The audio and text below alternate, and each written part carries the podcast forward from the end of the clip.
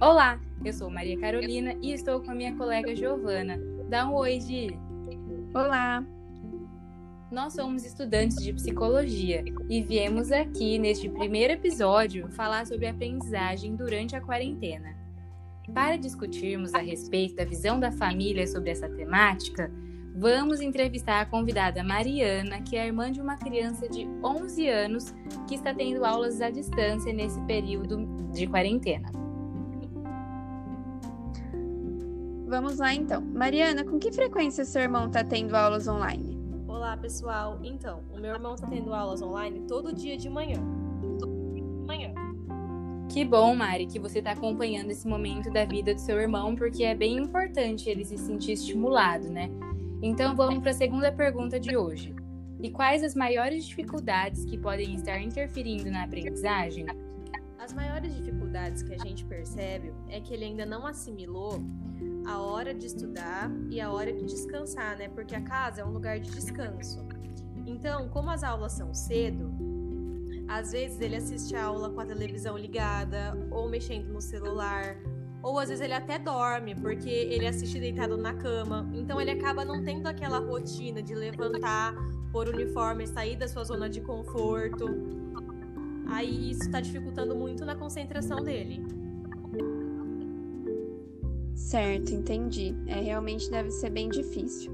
Como que é para você e para sua família acompanhar ele nesses momentos de, de estudo online? Quais as maiores dificuldades? As nossas maiores dificuldades estão sendo porque a gente está em home office, né?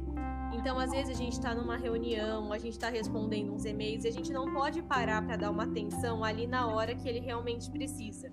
Sem contar que a gente também tem as tarefas de casa, né? Fazer o almoço, limpar a casa.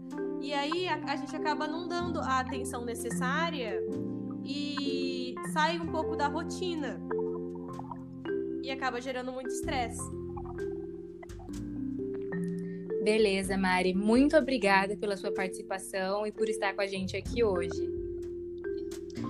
Aproveitando a ocasião do podcast, a gente vai compartilhar aqui algumas informações que confirmam o relato da Lari sobre o que ela e muitas famílias estão passando.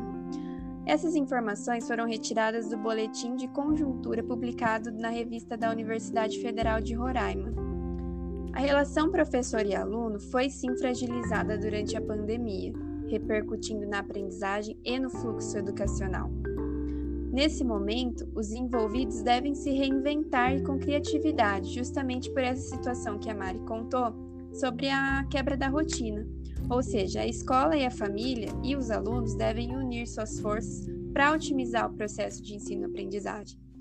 Então, confirmando com a experiência da Mariana e sua família sobre o estresse que estão passando nessa quebra de rotina, essa alteração do fluxo educacional pode sim resultar em consequências psicológicas. Bom, por hoje é só e até o próximo podcast. Muito obrigada e até mais. Obrigada, pessoal. Obrigada.